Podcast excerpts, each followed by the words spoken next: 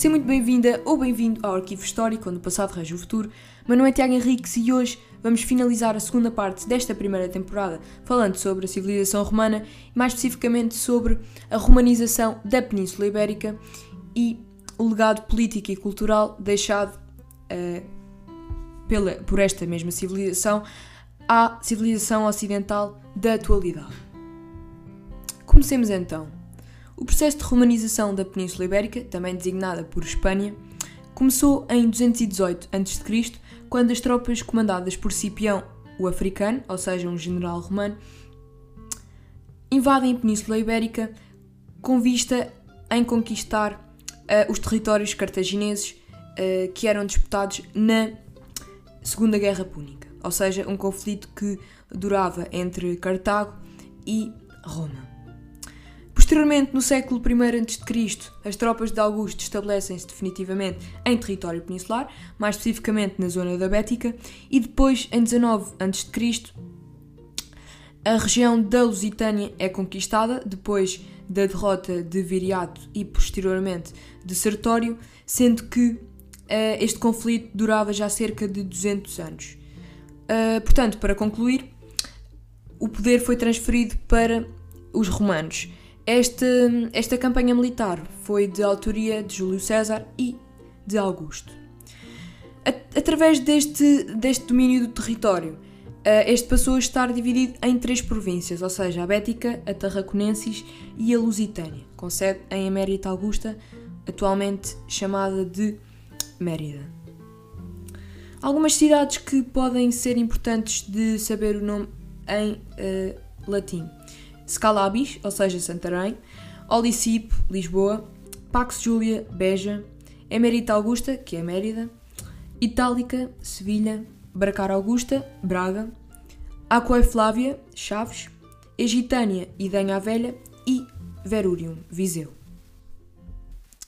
Em relação aos tipos de cidades peninsulares, estes possuíam as mesmas instituições, magistraturas e uh, estruturas sociais uh, e estavam divididos em dois tipos, ou seja, os municípios, que eram centros urbanos pré-existentes, uh, em que o município mantinha os seus costumes, lei e religião, tinha autonomia administrativa, dispunha do estatuto de direito latino, ou seja, em que os seus habitantes usufruíam de cidadania incompleta até 212 d.C. com o Edito de, Cara, de Caracalla. Um, depois Podia também ser habitado por cidadãos romanos e dependia do governador provincial. Depois existiam também as colónias, ou seja, um centro urbano construído de raiz. Este resulta de um ato fundamental realizado por Roma para ocupar um determinado território, um, neste caso na Península Ibérica, seguia o modelo urbanístico de Roma, era habitada apenas por cidadãos romanos dispunha de estatuto de direito romano, ou seja, os seus habitantes eram cidadãos completos, tinha vantagens fiscais face aos municípios e dependia também do governador provincial.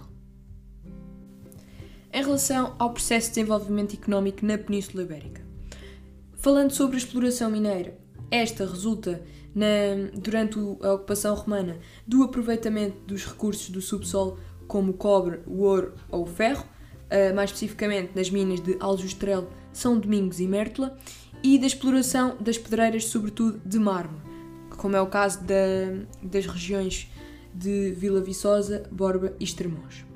Em relação à agricultura, esta era essencialmente uh, constituída pela produção de azeite, vinho e cereais, como é o caso do trigo, da cevada e do painço, também designado por milho miúdo, da exploração intensiva da terra e do aumento da área cultivada e da generalização dos instrumentos de ferro que permitiu uma eficácia no cultivo dos, dos mais diversos um, produtos agrícolas.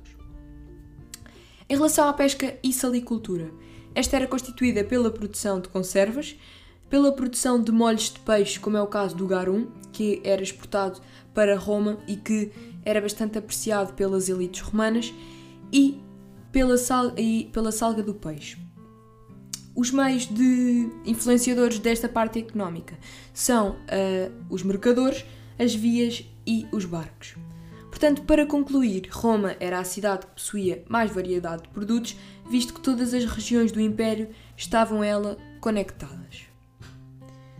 Em relação ao legado político e cultural deixado pela civilização romana, é importante referirmos que uma civilização é um conjunto de realizações materiais e espirituais que caracterizavam uma sociedade num determinado espaço e tempo, e podemos falar mais especificamente sobre uh, esta civilização que estamos a falar agora, que se destacou numa época clássica, ou seja, um período da história entre os séculos 8 a.C. e 476 a.C. depois de Cristo, desculpem, um, distinguido pelas realizações das civilizações gregas e romanas, principalmente a nível cultural e artístico ou literário.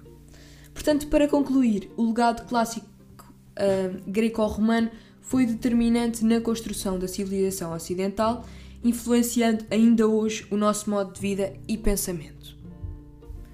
Algumas curiosidades. Os romanos achavam que da Península Ibérica brotava infindavelmente ouro do subsolo, principalmente no território da Lusitânia, que era bastante rico, e também noutros territórios.